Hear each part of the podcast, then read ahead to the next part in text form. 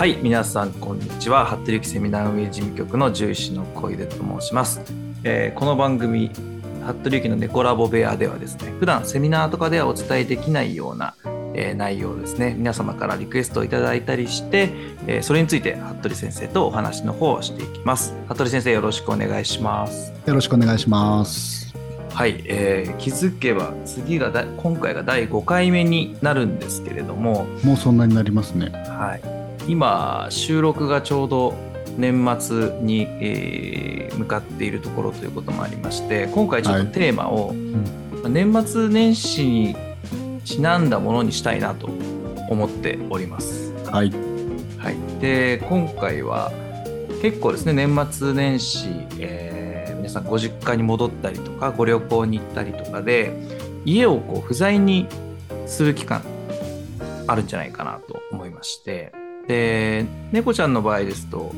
こうじゃあどれぐらい家を開けておいていいのかみたいなところこう悩まれる方も、ね、いらっしゃるかもしれないですしもちろんホテルにお預けしたりとかっていうのもあるかもしれませんがちょっとその辺りを先生お伺いしていきたいと思います。はいこれ本当に私が診察していても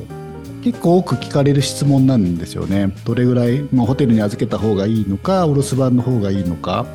でまあ、まず原則として猫ってやっぱりお家の中で生活しているのがすごく楽で、まあ、ホテルとか病院とかに預けるっていうのはやっぱりストレスが多いと思うんですね。なので、まあ、皆さん誰もがあんまり預けたくないよねっていう思いがあると思うんですね。まあそんな中とはいえあの一人で暮らしているのってね、やっぱり心配もあると思うので何日ぐらいっていうのが、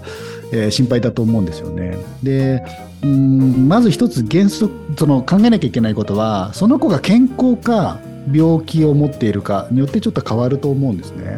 で例えばまあ腎臓病とか糖尿病とか心臓病とか薬がその1回でも切れてしまうと良くないよねって病気を抱えている子はもう1泊でもまあ、病院なり、えー、ホテル、まあ、お薬も飲ませてもらえるんだったら、えー、ホテルなりであの見てもらうっていうのがいいと思うんですね。そこはちょっとまず病気の子は、えー、ダメだよっていうことじゃあ健康なんだけど特に薬とか飲んでないですよっていうんであれば、まあ、これすごく難しいんですがうちは我が家は1泊だったらあの家に行っていさせています。もうそれはやっぱり病院への移動もあるしえー、私はね、うちはまあ病院で預けるから、うんと、その移動もあるし、まあ、うちの子は慣れてるとはいえ、やっぱりうちの方が快適だなと思うので、一泊であればご飯とかお水をたくさん用意しておいて、まあ、トイレもちょっと、えー、可能なら、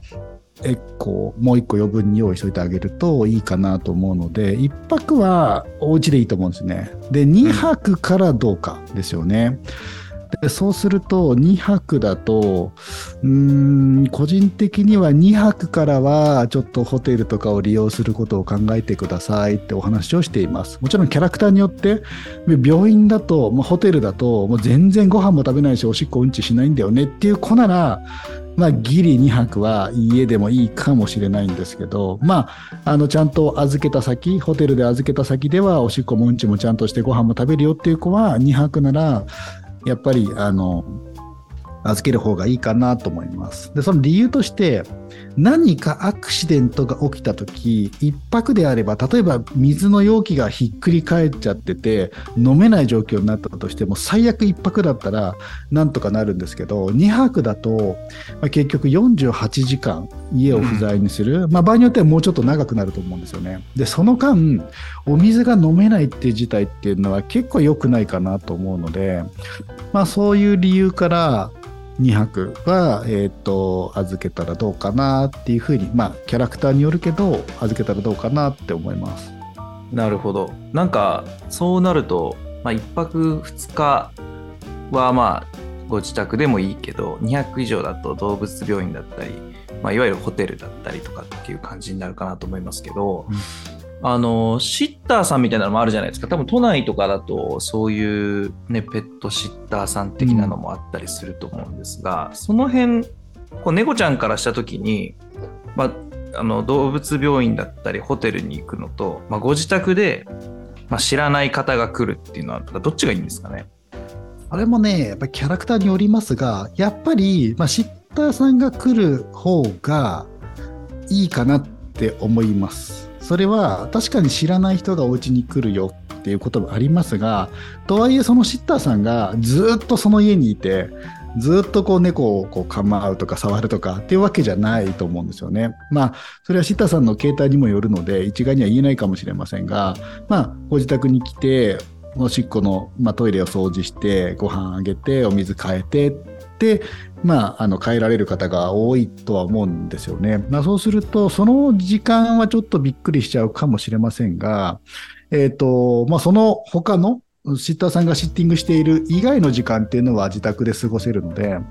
あの、近くにシッターさんがいて、まあ、サービスを受けられるような環境であれば、例えば2泊3日とか、3泊4日とか、そういう長い期間、ご自宅を開けられる時っていうのは、シッターさんもやっぱり検討してもらう方がいいとは思うし、どっちがストレスが少ないかっていうと、まおそらくシッターさんかなとは思います。確かに。あとは、あの、一回ね、来ていただいたら、またそれ以降、同じ方にお願いすれば、猫ちゃんも慣れていくと思いますし、なんか事前にそういう時間を設けられたりするサービスあるといいですよね。なんかありそうな気もします。よね。あの顔、顔合わせじゃないけどね。うん。なんか見ておくと、まあ、例えばその、うちの子もそうなんですけど、あの、セミナー聞いていただいてる方って、私の後ろにたまに猫が横切ってると思うんですけど、女の子の方は全然平気なんですよ。もう誰が来ても、まあ、お客さんとか来ても、平気でこう、体をこう、すり寄せながら頭撫でてっていう形で寄ってくるんだけど、男の子の方は、こう来ると結構逃げるんですよね。で特に男性が来ると、もうずっと隠れてるんですよね。不思議でで女の人が来ると平気なんですよ。だからそれがそのお客さんでなんだろうねその例えばなんだろうなこうなんかのこう掃除とか掃除じゃないななんていうのこう壁紙変えるとかなんかそういう建築屋さんとか来るとずっと隠れてるんだけどなんかこうねあの娘の友達が来たりしても、まあ、全然平気で出てくるとかもあるから、まあ、その一回相性を確かめるっていうのはいいかもしれないですね。そうですよね。なんか、ね、女性希望、男性希望とかもできそうですし、あとはその、いわゆるこう、ああの自宅を開けておく間に、まあ、こういうのあると便利だよねみたいなグッズ先生あれば教えてほしいですね。はい、えっ、と、グッズは例えば、まあ、自動給餌器があるといいと思うんですよね。うんっていうのは山盛りにしちゃった場合、食いしん坊の子は初日で全部食べちゃって、で、全部、なんていうの、こう、次の日食べるものがないとか、大量に食べて入っちゃってて食べるものないみたいなことが出てくるから、こうタイマーでセットしていて、まあ、何時間後にこれぐらいのご飯が出るよっていうのが分かっている方が、その一気食いを防止できるかなと思うんですね。うんまあ、これは猫のキャラクターとかにもよると思うんですけど、あの、そういう方が、こう一気食いにはいい、する子にはいいんじゃないかなと思いますね。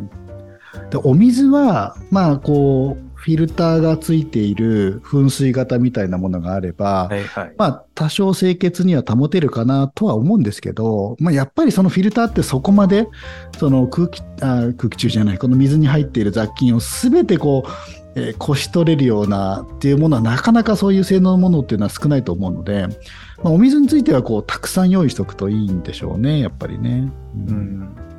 あとはね、見守りカメラ的なやつもあ、それはいいですね。ウェブカメラみたいなのが最近はしだいぶ出てきて、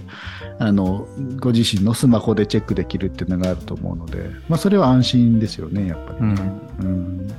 なんかそれで言うと最近僕しこれあの聞いていただいてる方も知ってる方いるかもしれないんですけど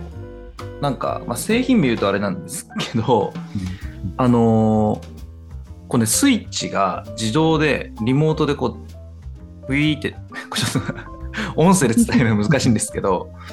リモートでスイッチが例えばあの電気のオンオフとかうん、を、えーこの電気をこの時消したいなつけたいなみたいなのがああ、なるほど。でうん。物理的に押さなきゃいけないじゃないですか、はい。それを、はい。なんかねニョキって出てきてリモートでこうパチンパチンあ、できるのがあるそうなんですそうなんです。これをねね、僕2ヶ月前ぐらいに買って使ってるんです。はいあの植物用のライトをあれなんかずっとつけっぱなしにするの怖いんだよその火事とか。確かにね。だからそれをよ夜の間消したりとかできるようにしたいなと思って本当にボタンにこうねつけるんですよね。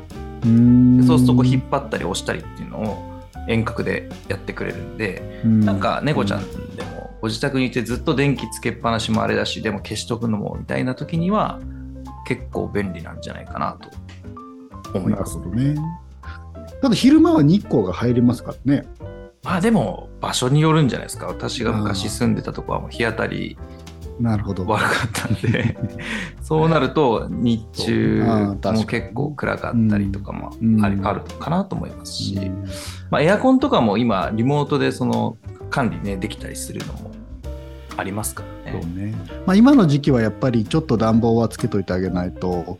寒いかなと思うので。うんエアコンなり、まあ、床暖房なり、まあ、もしくはそれをなかなかつけっぱなしは難しいねっていうことであればやっぱ人がいないと部屋の温度って急に下がりますよね。うんうん。人間がこう一緒に生活しているとそんなに寒くないと思っても人間がこう、まあ、旅行なりお仕事でいなくなった時って部屋ってやっぱりこう寒くなるので、まあ、なんかこういうあったかい対策を取っとくといいかなと思うしあとはもう毛布とかこう潜り込めるような、まあ、そういうものを用意しておいてあげると寒い冬でもお留守番が可能かなと思いますね。うんあとはどうですか先生そのご自宅を不在にしておくまあ大体期間の目安とか、まあ、こういうものがあったらいいよねみたいなお話はありましたけどなんかそれに関連する話として先生がこう話題的に気気になった話題とかあったりしますか？自宅の不在ってことですね。はいそうね。なんだろうな。不在にしている間、猫何やってんのかなっていうので、ウェブカメラとか見させてもらうと、まあ、結構、ね、寝てるなっていうのがあって、なんだろう。それって、そういう時にウェブカメラを見ないと気づかないけど、なんだろう。意外に、なんか、うちの子たちって、えっ、と、自分たちが家に帰る時って、必ず前で待ってるんですよ。待っててくれるんですよね。だからこう、さぞかし、寂しくって、ずーっと待っててくれるのかなと思いがちなんですけど、実際に見てみると全然そんなことはなくって直前まで爆睡してて でなんか音を聞いて起きてきてるだけであって決して待ってないんだなっていうのを分かって。カメラで。あまあカメラで。まありますよね。猫ってこんな感じだなみたいな。あたかもずっと待ってました感でお迎えに来てくれるんですけど。いやいやいやいや2分前まで寝てたよねみたいな。それはまあちょっと関係ない話かもしれませんがいやでも面白いですね。そうやってこう普段見れない様子を、まあ、見れるっていうのは。うん。あの僕もあの犬をね飼ってるんですけどワンちゃんをそれやりましたね、うん。どこで気づくんだろうっていうのをカメラ見ながら歩いてった時に、うん。まあ、案外直前でしたねやっぱり。耳が人間よりはるかにいいから気づくんでしょうね足音とか、うん。まあ鍵の音とか、まあその、なんで、カバンの音とかで、きっとそれって固有の音なんだと思うんですよ。だから、隣のお家の人が歩いても気づかないっていうか、それはうちの、あの、家族じゃないよねって猫ってわかるんですよね。うんうんだ足音の固有な足音の、まあ、リズムだったり、靴の感じだったり、鍵の音だったり、そういうので、あ、これはうちの家族だと。あ、これ隣の人だよねっていうのは、おそらく結構正確に理解しているから、うんどの足音でも反応するわけではないんだと思うんですよね。し、やっぱり家族が家にいるときは迎えに行くってことはしないんですよね。それはまあ、当然だと思うかもしれないけど、結構それって割と高度な脳の処理なんだと思うんですよ。うんここにいるからあの足音は絶対違う人だよねって分かってると思うんで、なんかそういうのって意外にそういう行動一つでも猫のこう能力っていうか認識力っていうのが分かって面白いなって思います。うんありがとうございます。まあ、今回はこういった、まあ、年末年始、まあ、年末年始に限らずですけどね、そのご自宅を不在にするときに、まあ、どうしたらいいかっていうお話をしましたが、ちょっと次回は、えーそれとは異なるテーマでお話の方、何でしたっけ先生？ちょっと僕忘れちゃった。あの移動するときに どういうキャリーで入るのがいいのかっていう話です。でしたでした。ちょっと今僕なんとか間を持たせようとし,、ま、して思い出そうとしたんですよ。思い出せませんでしたが、次回は、えーそうですね一。緒一緒に旅行するバージョンですね。そうです今はご自宅でお留守番。いや、ちょっと留守番はかわいそうだから、一緒に行こうねって言ったときにどういう対策ができるかっていうところです。はい。をお届けしたいと思います。はいはい。それでは、服部先生どうもありがとうございましたあり。がとうございました。